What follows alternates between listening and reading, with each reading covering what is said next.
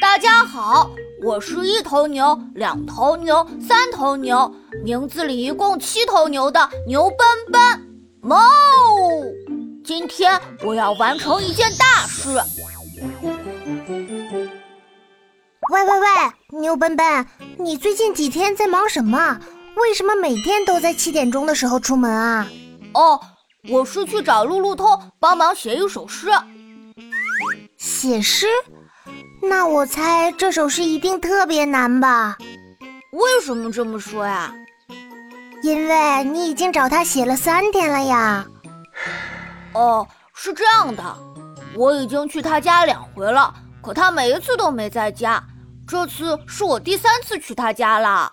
你为了找他帮忙写诗，竟然已经三顾茅庐啦！三顾茅庐？什么是三顾茅庐啊？三顾茅庐是个成语。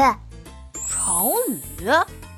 对呀，这个成语说的是东汉末年的刘备胸怀大志，需要一个善于出谋划策的人帮助自己建国立业，所以他到处找人。那就没人向他推荐吗？有啊。徐庶向他推荐隐居在襄阳的卧龙先生诸葛亮，还嘱咐他说：“这样的人才是不能随便派人去救，应该毕恭毕敬的亲自去请。”刘备亲自去请的诸葛亮？当然，第一次去的时候，刘备带了好多礼物，还挑了个好日子，骑马来到卧龙岗。卧龙岗是诸葛亮住的地方？对，当时诸葛亮就隐居在那里。诸葛亮果然与众不同啊，竟然住在那种地方。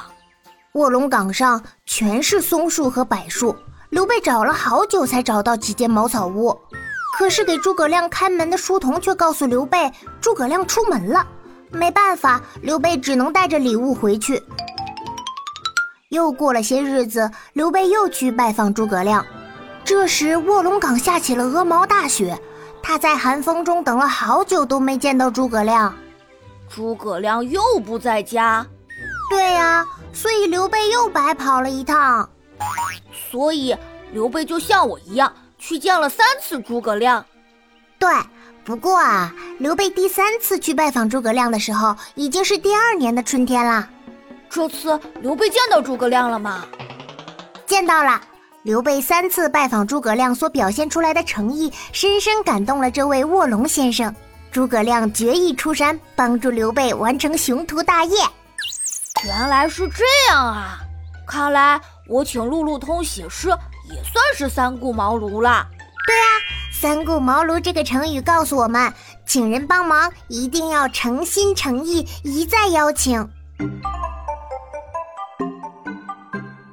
亲爱的小伙伴们，你们在请人帮忙的时候都会怎么做呢？赶快来留言区告诉塔塔，塔塔要向你们多多学习。